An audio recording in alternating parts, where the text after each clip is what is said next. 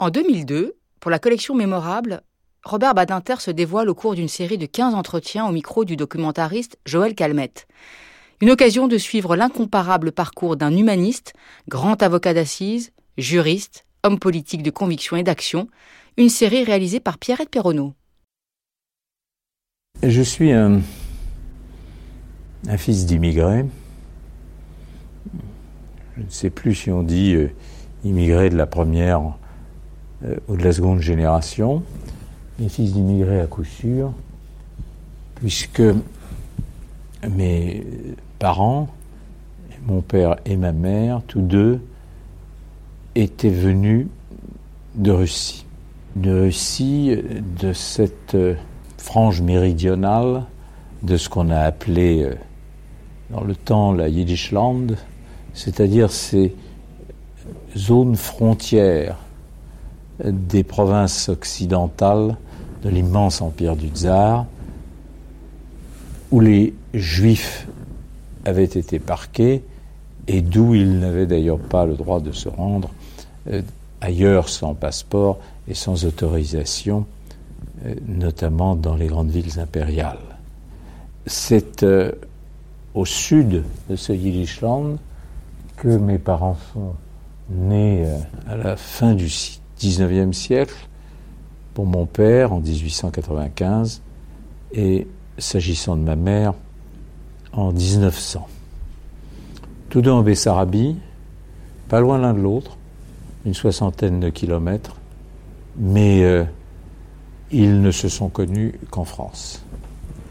Et de façon pittoresque, puisque ma mère a euh, vu mon père pour la première fois au bal des Bessarabiens de Paris en 1921 ou 22, je ne sais plus très bien. Ma mère, elle, partit euh, très tôt. Je veux dire par là que sa famille qui était d'une pauvreté extrême, un dénuement total, a décidé de quitter euh, l'Empire tsariste après les pogroms de 1905 à Kishinev. Et euh, mes deux oncles, ses frères, sont partis les premiers. Ils sont venus à Paris. Ils ne parlaient pas le français, ou à peine pour l'un d'entre eux.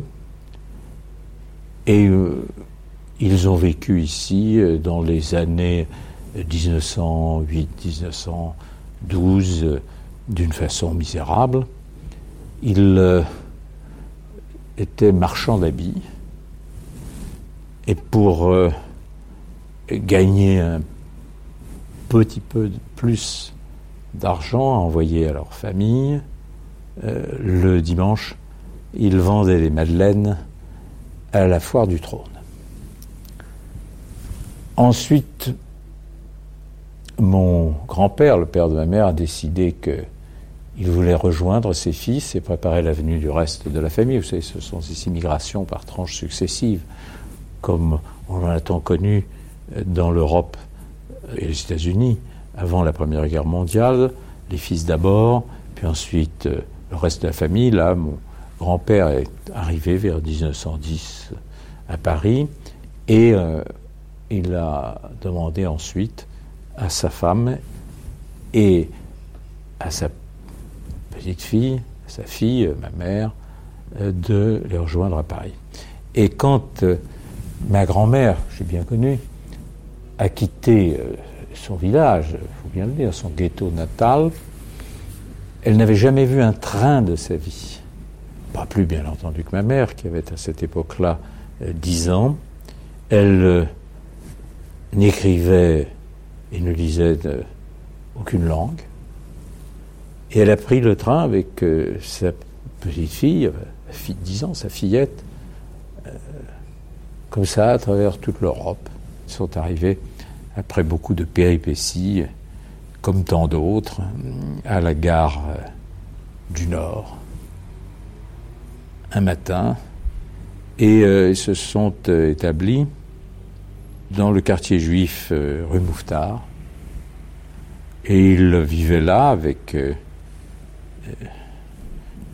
les garçons, les fils. ils étaient, m'avait raconté ma grand-mère, ils étaient cinq dans deux pièces, plus un grand atelier où l'on mettait les vieux vêtements. Et là, euh, comme le mouvement d'immigration était continu, il y avait toujours, couchant euh, ce qu'il faut bien appeler les chiffons, euh, des cousins, des amis, qui venaient eux aussi, qui migraient, qui s'en allaient vers Londres, Chicago, New York, parfois restaient à Paris.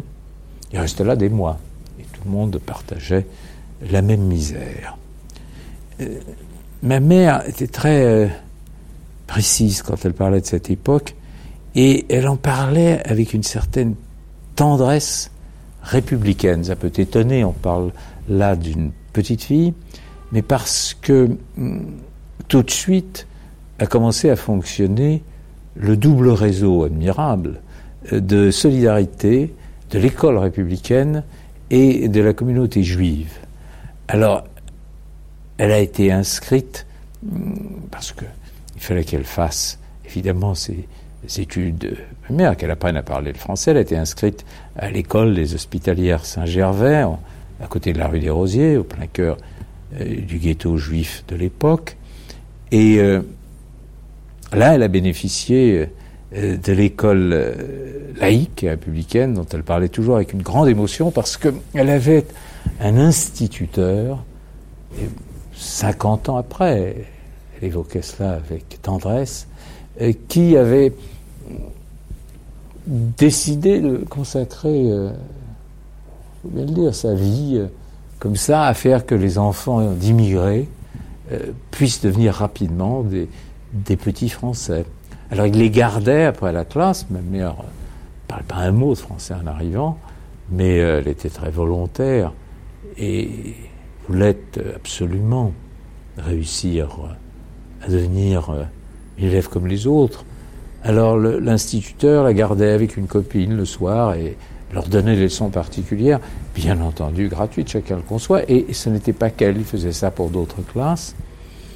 Et euh, comme pour euh, l'instituteur de Camus, une des grands sujets, immenses sujets de fierté de ma mère, un demi-siècle plus tard, était de penser que elle avait pu, grâce à lui, traverser à toute vitesse les classes de retard et être première au certificat d'études. Alors ça, ça avait été pour l'instituteur un bonheur sans mélange et pour toute la famille débarquée une fierté sans pareille.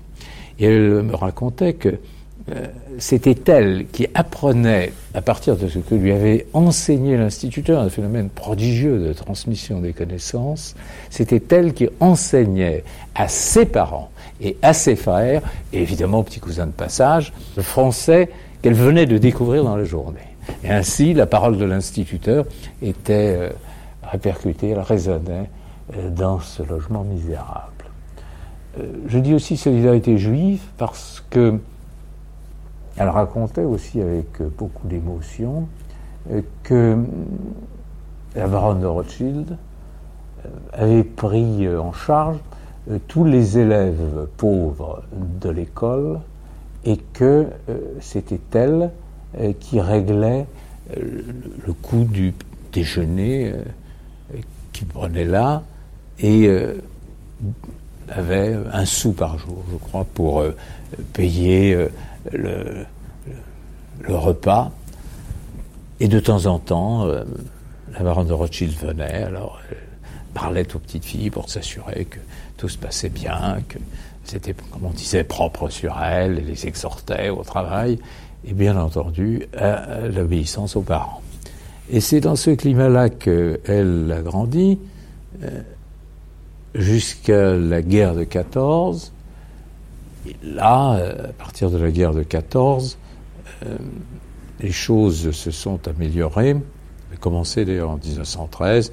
le commerce de vêtements d'occasion euh, avaient un peu prospéré et mes, euh, mes grands-parents avaient pu s'installer en banlieue du côté de Fontenay-sous-Bois.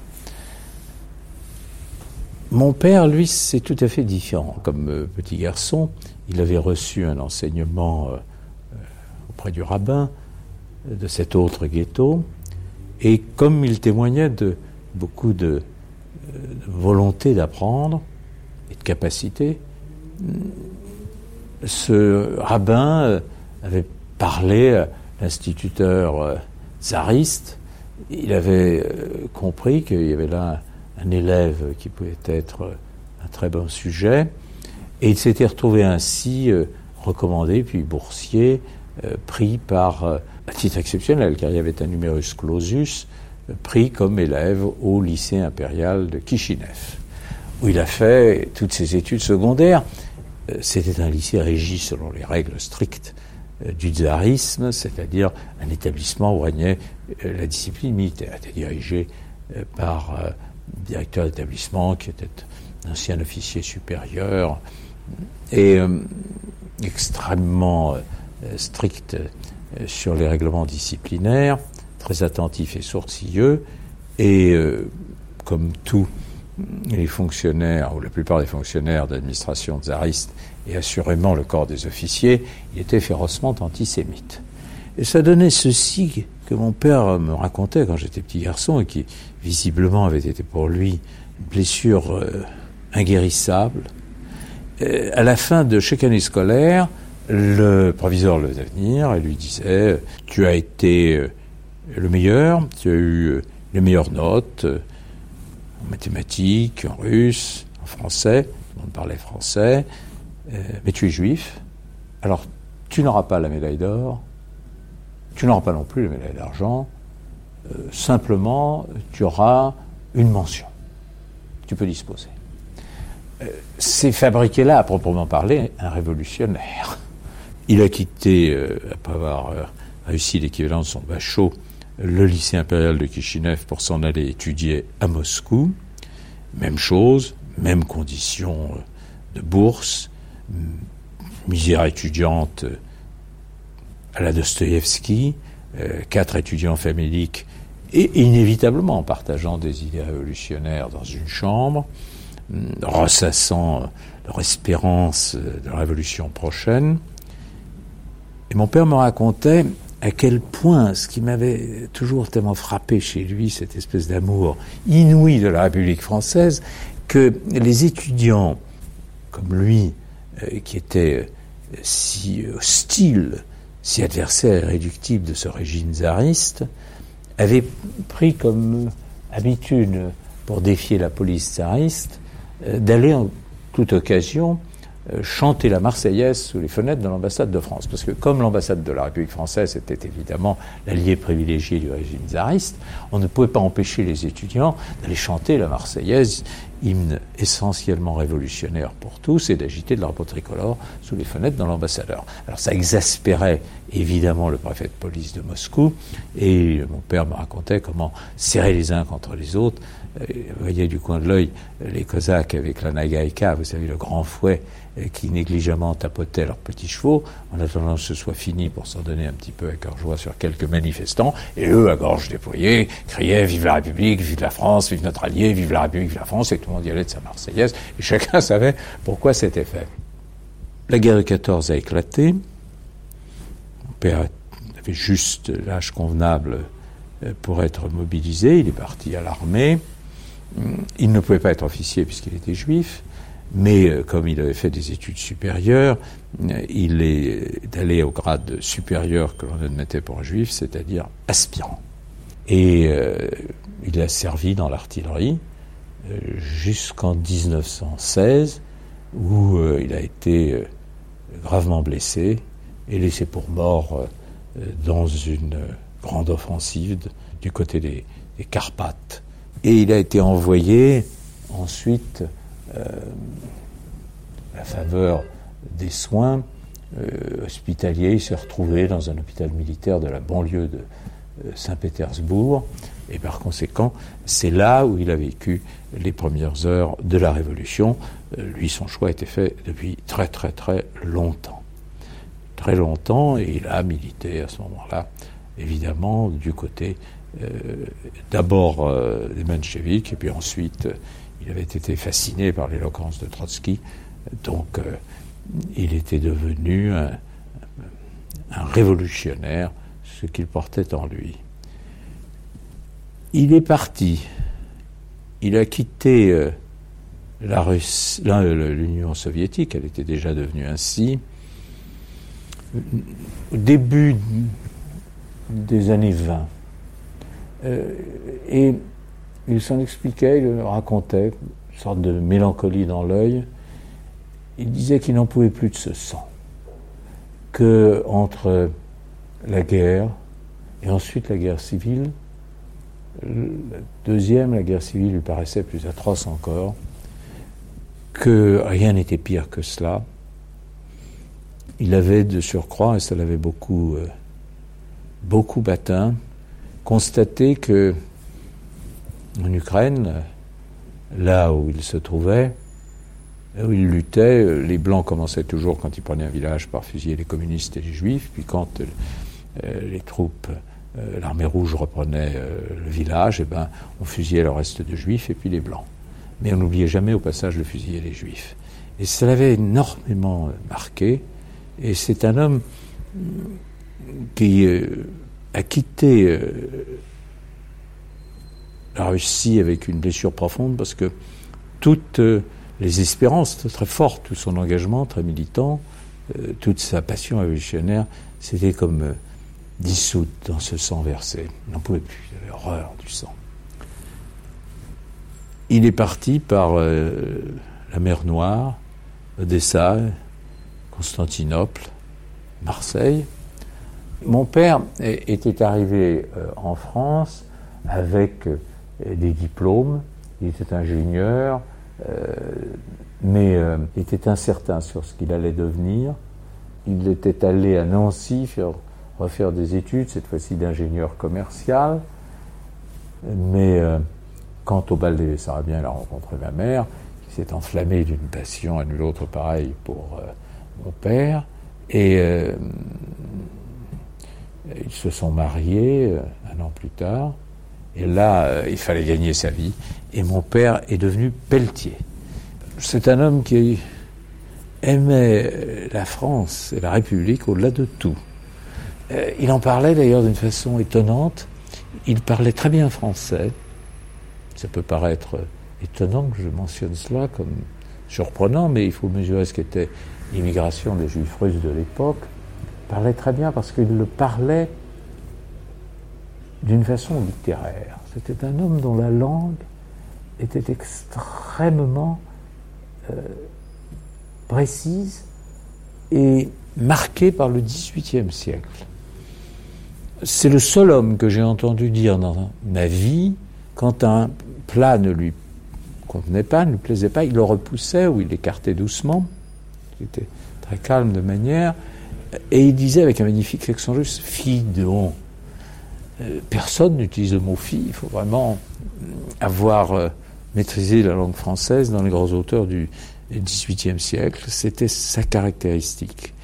Sa caractéristique, c'était aussi euh, la vision si remarquable qu'avaient à cette époque ces juifs d'Europe orientale, c'est qu'à partir du moment où ils étaient ici, ils avaient gagné la France, et vraiment euh, on a du mal à mesurer euh, cette intensité inouïe de l'amour de la France pour des garçons qui avaient été élevés, euh, je dirais, dans le rêve de la République et dans l'amour de la littérature française. Mon père me disait qu'il aurait pu, en arrivant à Paris, pour la première fois, marcher dans les rues simplement en reconnaissant, grâce à à Balzac et à Victor Hugo dans le centre de Paris, là où il se trouvait. Il connaissait la topographie de Paris sans y avoir jamais mis les pieds. Et cette, euh, passion-là, euh, elle se traduisait de la façon suivante. Il était parti, et pour lui, le passé, la page était tournée. L'Union soviétique, la Russie, ça n'était pas son pays. Son pays, c'était la France. La patrie de ses enfants, c'était la France. Donc il était hors de question qu'on parlât à table ou en famille une autre langue que le français. Alors, même ma grand-mère, qui est avec nous, évidemment, parlait toutes les langues, c'est-à-dire aucune, et son français était d'une poésie extrême parce qu'il fallait la décrypter. Mais mon père ne parlait russe ou yiddish à ma mère que quand il ne voulait pas que les enfants comprennent. Sinon, impossible, interdit, jamais, jamais. Il nous faisait apprendre le russe par un professeur venu de l'école Berlitz, pour ne pas le faire lui-même, pour que pas que ses enfants puissent penser que de quelque façon que ce soit, ils avaient un lien avec la Russie. C'était ça, la façon dont on ressentait à cette époque euh, l'intégration républicaine. Et ça ne se discutait pas. Je veux dire, c'était pour lui euh, euh, la vérité du jour, c'était comme ça. C'était ainsi, ses enfants étaient français. Il a été naturalisé lui-même en 1928. et il ne se pensait plus, et il ne pensait plus autrement que euh, comme se sentant français. Ce n'était pas toujours le cas euh, des Français vivaient autour de lui. Et très souvent, on le rappelait à sa condition euh, d'immigré. Mais ça n'altérait en rien cette foi du charbonnier qu'il avait. Alors, il avait évidemment transféré ça avec une prodigieuse puissance affective que je comprends très bien maintenant sur ses fils. Bah, euh, on, plaisantait toujours à propos euh, euh, des mères juives qui se penchent sur le berceau de l'enfant, qu'est-ce qu'il sera celui-là, il sera avocat, il sera docteur, etc. Et c'était ça. Ma mère était enceinte de moi lorsque mes parents ont reçu leur décret de naturalisation. Elle était, comme on dit, belle femme, et euh, elle avait reçu avis du commissaire du quartier, du commissariat, de venir chercher son décret de naturalisation. Alors elle était allée le chercher et euh, commissaire avait tenu à la recevoir euh, pour le lui donner, petite cérémonie républicaine, vous voyez.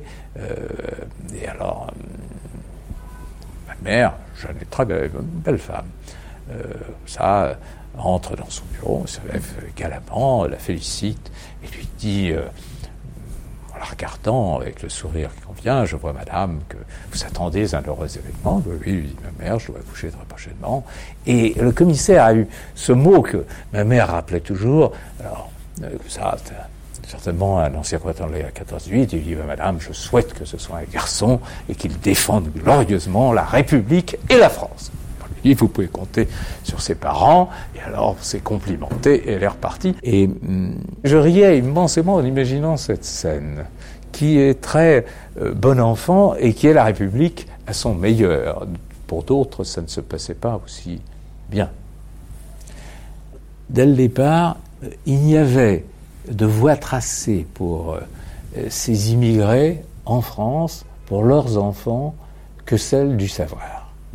Et là, s'était effectué une espèce d'alliage mystérieuse entre euh, cette lointaine culture du livre, euh, savoir, savoir, mais la dimension religieuse du savoir des ghettos, et euh, cette accession au monde et cette prise de possession du monde par la connaissance qui impliquait que, par définition, on devait être un très bon élève, un excellent élève, un élève aussi assidu qu'on le pouvait, qu'il n'était pas question qu'il en fût autrement. Là, c'était un impératif catégorique. À l'époque, il y avait encore euh, des charmantes distributions de prix. Mon frère, plus encore que moi, était euh, un excellent élève. Et alors, c'était la grande joie de mes parents, le bonheur absolu quand euh, mon frère avait le prix d'excellence et que euh, nous avions toutes sortes de prix. Alors là, d'un seul coup, toute son existence se trouvait, comment dirais-je, comme validée. Euh, c'était cela, cet univers, ce monde singulier mort euh, du judaïsme immigré de l'avant-guerre, si ignominieusement, il faut bien le dire, dépeint et décrit par les antisémites de l'époque. Moi, ça m'a toujours tellement euh, heurté au cœur.